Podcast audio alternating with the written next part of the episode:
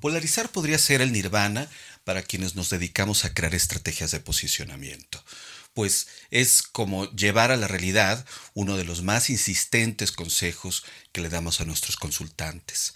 Dirígete a un solo perfil de tu público, porque comunicar para todos es comunicar para nadie. Si tienes bien determinado tu perfil y tu perfil en términos aritméticos o en términos relativos es el mayor de todos, pues solamente dedícate a comunicarles a ellos. Tus mensajes se hacen más eficientes, es un tipo de comunicación más poderosa en donde la repetición realmente logra muchos objetivos. Sin embargo, ya como ciudadanas, como ciudadanos, quienes se nos confían muchas decisiones que pueden trascender de la estrategia y las campañas a la vida real, a la vida cotidiana de muchas personas, yo creo que nos tocaría revisar la toxicidad de las armas comunicacionales que les probemos a los políticos porque nosotros al final después de una campaña nos vamos o nos quedamos detrás de la escena. Pero enfrente enfrente al que gana hay un mundo real con vidas e historias de muchas personas. Polarizar es sin duda un arma caliente.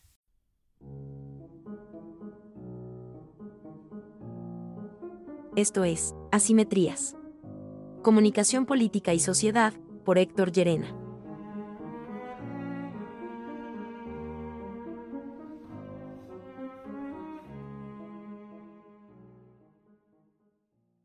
Polarizar a la audiencia electoral mexicana ha sido la táctica de AMLO para hacer que sus seguidores se identifiquen con él, con su causa y entre sí, y para que terminen comunicándose entre ellos mismos, como en una cámara de eco. La polarización es el empaque de la cerrazón provocada por el mecanismo humano de las creencias circulares. Creemos lo que queremos creer. Polarizar es enfrentar, es provocar ataques y defensas donde por delante van más emociones que razones, porque incendiar el escenario es cosa que saca a casi todos de nuestros espacios de confort. Nunca antes habíamos tenido en las encuestas tan pocos que no opinen algo. O apoyas o defenestras, o estás aquí o allá, o eres frío o caliente, porque para la polarización como para la Biblia, la tibieza merece el destierro. O estás conmigo o estás contra mí.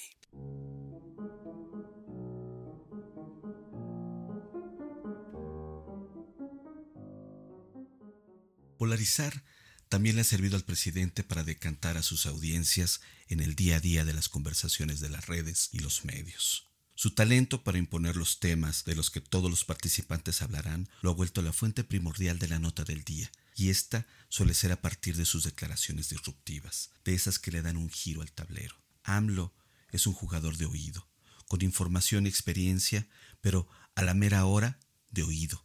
Un Messi que recibe pases que en nanosegundos y mediante un giro inexplicable están en el fondo de la red. Sin embargo, hace unas semanas lo vimos falto de reflejos.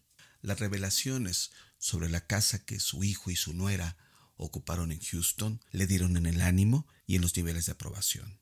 En ese su habitual rechazo por la ortodoxia del pasado, López Obrador decidió hacer un manejo de crisis muy sui generis, muy a su entender. Y terminó enredado entre datos, posturas y percepciones que le amarraron los pies por varios días, pero que sobre todo dejaron las explicaciones en un ámbito bastante gris. Un episodio del que se recuperará sin más grandes costos de que los que ya vimos, dijeran unos una fisura no resuelta y con potencial para que se mantenga en el ánimo de muchos que lo veían como íntegro y que hoy les parece incongruente y hasta hipócrita en su discurso, diríamos otros.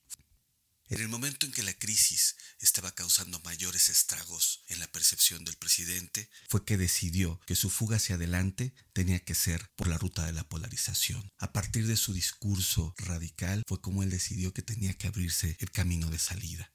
Sin embargo, yo creo que el presidente no ha calculado los daños colaterales. No ha pensado en lo que les hace sentir a muchas y muchos que lo apoyaron electoralmente porque querían un cambio, pero no están dispuestos a tomar un fusil y ser parte de esa resistencia contra los conservadores y los neoporfiristas, porque ellos votaron para que las cosas fueran distintas, pero distintas incluso a lo que hoy son, entre austeridades, tonos autoritarios y acciones de gobierno, si no fallidas, sí de resultados muy poco claros y que al final se vuelven desesperanzadores.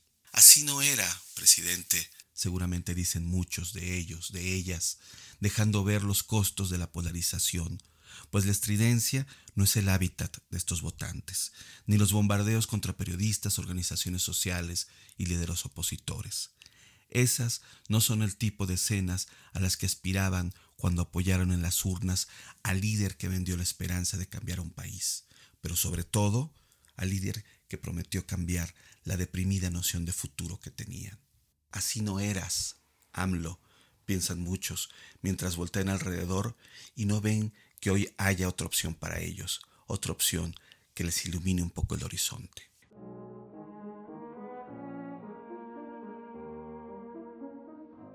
Polarizar siempre es definir, pero también desgastar. AMLO, ahora más que nunca, perseguido por sus fantasmas conspiratorios y atizado por sus ideólogos, sigue engrosando el ejército de amlopentidos que, callados, pueden volver a las urnas y darle una sorpresa. Sí, los mismos que ya se la dieron en 2021. O más que esos, como los que se la dieron en 2018.